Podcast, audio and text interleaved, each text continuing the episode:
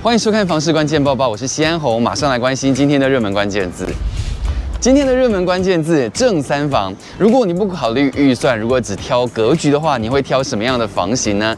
大家公认住起来最舒适的就是正三房了。因为如果你单身住进正三房，你可以规划有办公的区域、娱乐的区域。那如果你是一个家庭住进去的话，每个人刚刚好都有一个自己的房间，那不是很刚好吗？只不过现在房价这么高，预算又有限，到底哪里还买得到便宜的正三房呢？台南市不动产估价师公会就发布了二零二二年第一季全台七都正三房的价格统计。它筛选物件呢是屋龄零到十年、坪数三十到五十坪以内的住宅大楼或是华厦。那总价就依中间值四十坪来计算单户的总价。十大排名之中，桃园市大溪区以总价六百三十九万元、单价十五点九八万元位居最便宜的冠军。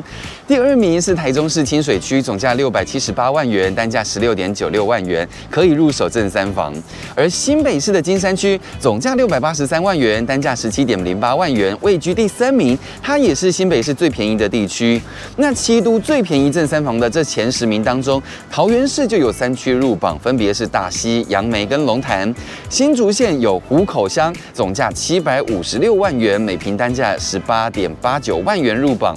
而在台中，则涵盖了清水、大肚、东势跟梧栖区，都可以用一字头买到正三房。有没有发现这里面竟然没有台南跟高雄？诶，因为在台南最便宜的安南区，它的单价也要二十二点四三万元了；而在高雄最便宜的小港区，单价也要二十点四一万元。这一项调查也有统计价格的变化，六都与新竹县市第一季的房价比二零二一年全年的平均，台南涨最凶了，涨幅达了百分之二十八点二七，位居第一，总价比起前一年要多了两百一十万元。台北涨得也多，因为晚一年买，你现在要多花两百零一万元。高雄、新竹房价涨幅也分别达到百分之十八跟十二。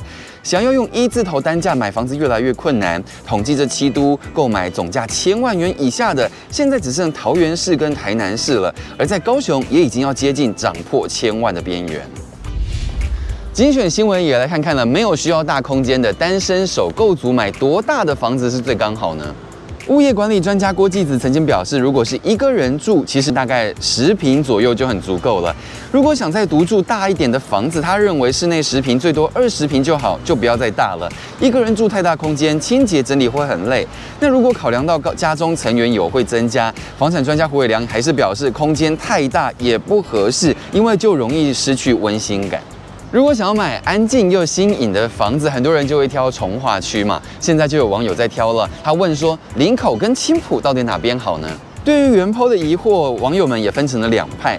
选择林口的人指出，优势就在于距离台北比较近，生活机能比较完善，更重要的一点是有医疗体系。而支持买青埔的人认为，这个区域不仅拥有高铁，交通也是完胜塞爆的林口。当然，像这类的选择题永远讨论不完，分享的想法也很多元。每个地区其实都有优劣，只要能够接受，都是好选择。国内房价疯涨，观察清华安富一二月的房价指数，结果发现彰化是全台涨最凶的地方。其中二月彰化的年变动率高达百分之九点五，上涨了将近一成。在地专家认为，彰化离台中市近，在产业人口挹注还有房市的效应外溢之下，带动房市热度。值得关注的是，彰化的人口这几个月却是明显骤降，三月底再跌到了一百二十五万六百三十一人，比二月又再减少两千三百六十六人。眼见马上就要升跌破升格的大关，就让不少关注升格的彰化人担心会成为这一次升格的绊脚石。今天的买房卖房，我想问各位有斡旋的经验吗？因为就有网友提问了，如果不是第一顺位，你是第二顺位的斡旋，这是套路还是真的有意义呢？不过这其实也是要看你所选的房仲，他们是用什么样的议价规则。因为其实有的是让第一顺位有绝对的议价权，有的则是让所有的买家都有资格可以出价。不少人都回答第二顺位的出价比第一顺位高，那第一顺位就只能加价，要不然就要放弃了。这一切都是套路，感觉因为被导向要跟第一顺位的竞价一再加高价格，这样的手法好像也成为现在常态。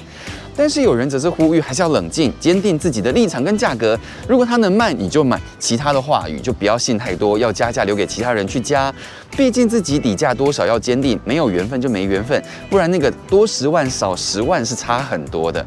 你也有因为一时脑冲所以加价买房子的经验吗？也在底下留言跟我们一起分享哦。如果你想看到更多的房市新闻，也欢迎你点击底下资讯栏的连接。感谢您的收看，我们再会。